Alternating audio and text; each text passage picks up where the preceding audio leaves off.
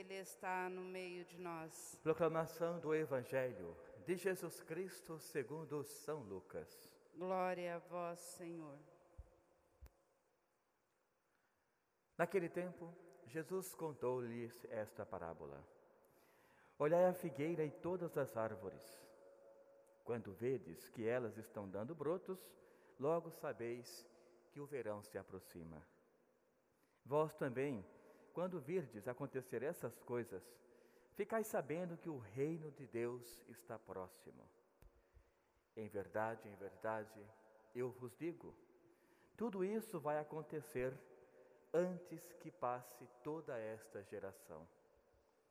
O céu e a terra passarão, mas as minhas palavras não passarão. Palavra da salvação. Glória a vós, Senhor. Irmãos e irmãs, os sinais são primordiais em nossa vida. No cotidiano, nós sabemos que tudo em nossa vida ela vai de acordo com o que nós vemos em relação aos sinais. Alguém na, no trânsito na cidade conduz muito bem um local que nunca passou, por exemplo, por conta dos sinais. Em um matrimônio, dentro da família, os sinais vão sendo dados, vão sendo dados, aliás, através do tempo, a conduta, sinais bons, sinais ruins, mas o casal, os filhos conseguem perceber, por exemplo, o nível de harmonia dentro do lar a partir dos sinais que o casal, né, que o pai e a mãe, eles dão no matrimônio. Em uma comunidade também podemos olhar como que ela está indo, como que ela está gerindo toda essa administração em relação à pastoral ao espiritual, segundo os sinais que nós captamos em nosso meio, com aquelas pessoas, com a convivência. Portanto, irmãos e irmãs, os sinais, eles nos conduzem para nós olharmos o futuro, por exemplo, para a partir dali decidirmos se está bem ou não a nossa conduta e, claro, estando mal, tomarmos as nossas devidas precauções. Ouvimos hoje na primeira leitura o Apocalipse de São João, que é esta continuação de vários dias que estamos acompanhando. Hoje ele fala também de muitos sinais e números, como é próprio dessa, dessa carta. Portanto, quando nós nos deparamos com essa realidade de números, grandes sinais, nós podemos ver que ali está somente uma, uma dimensão. Deus, enquanto Pai Criador, preocupado em nos salvar. Hoje, por exemplo, nos sinais, ele nos mostrou duas condutas da humanidade.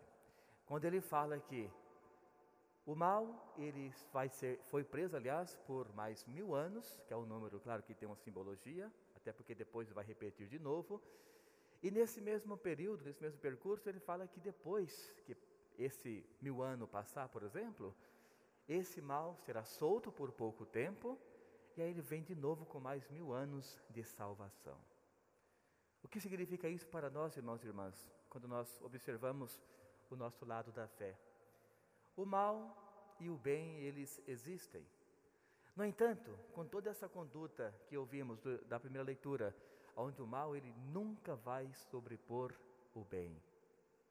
Como disse com palavras bem claras, né, o Satanás, o demônio, que é aquele que veio para dividir a nossa paz, a nossa conduta, por mais que ele esteja presente, ele nunca vai estar acima do poder de Deus. Por isso que ele fala que foi então amarrado, lançado em um local fechado, fogo, toda uma simbologia também, é claro, para dizer que o Criador, ele está acima de todas as coisas.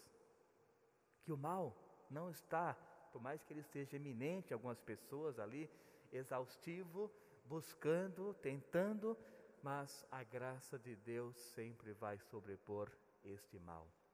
E aí ele fala também dos outros mil anos da graça, da salvação. Esse significa o que, irmãos e irmãs? Exatamente o tempo de nossa conversão. Esse é o grande sinal. Reconhecermos os nossos erros, nossa conduta, nosso modo de ser, os sinais do nosso dia a dia para buscarmos uma melhora em nossa vida espiritual. É isso que, que Apocalipse nos mostra hoje, essa conduta humana que deve ter sempre um único caminho, a salvação. deve nos direcionar por um único sinal, aquele que veio para nos dar a vida. Aí ele fala então das pessoas que já morreram, inclui, aliás, inclui de modo especial o mar. Ele fala que a morte devolveu os mortos em combate, por exemplo, o mar, algo que alguém poderia ter esquecido. A morte devolveu todos os que já haviam passado pela, ele usa, primeira morte. E depois, todos, segundo os seus sinais. Veja que importante essa palavra para nós refletirmos no nosso dia a dia. Aqui ele fala segundo os seus costumes, a sua maneira de proceder, mas segundo os seus sinais de conduta de vida, é que nós seremos então, passaremos por esse julgamento. Não é Deus, como muitos pensam, que é aquele vingador que vai olhar para você e cobrar exaustivamente alguma atitude. Não. Nós, enquanto pessoas que teremos o uso da razão como um todo, da, do conhecimento, aliás, como um todo, porque quando, estarmos, quando estivermos frente a frente com o Criador, teremos este privilégio, o conhecimento de todas as coisas. Aí sim, cada um vai dizer: realmente, Deus, aquela minha atitude não foi boa, não foi justa, eu te conhecia, eu sabia qual era o caminho da paz, do amor, da concórdia, e eu fui um sinal de discórdia naquele dia, naquela situação, enfim.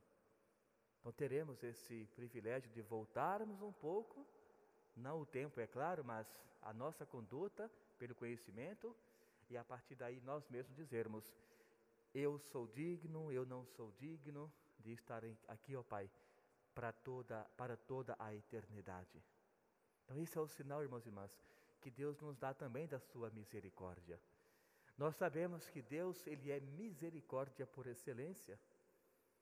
Portanto, mesmo na vida agora que estamos, que ela é muito simplificada em relação à vida eterna, ela é mínima no que diz respeito ao conhecimento, mas mesmo assim Deus já fala que nós temos condições de fazermos nossas escolhas, mas ou boas.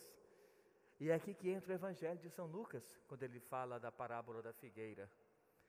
Algo que todo mundo pode observar e perceber, basta ter aí já o uso da razão, por exemplo, que são sete anos, Toda pessoa que olhar para uma figueira, uma árvore que seja, né, aqui ele cita a figueira, e ver que está, por exemplo, se aproximando a sua florada ou algo assim, automaticamente já concluímos que o verão, ou seja, a estação do ano, já está para chegar.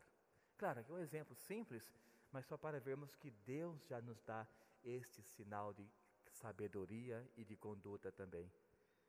E é por isso que ele fala: que todos nós também, quando observarmos o nosso interior, nós também saberemos se os frutos que eu estou produzindo são bons ou não.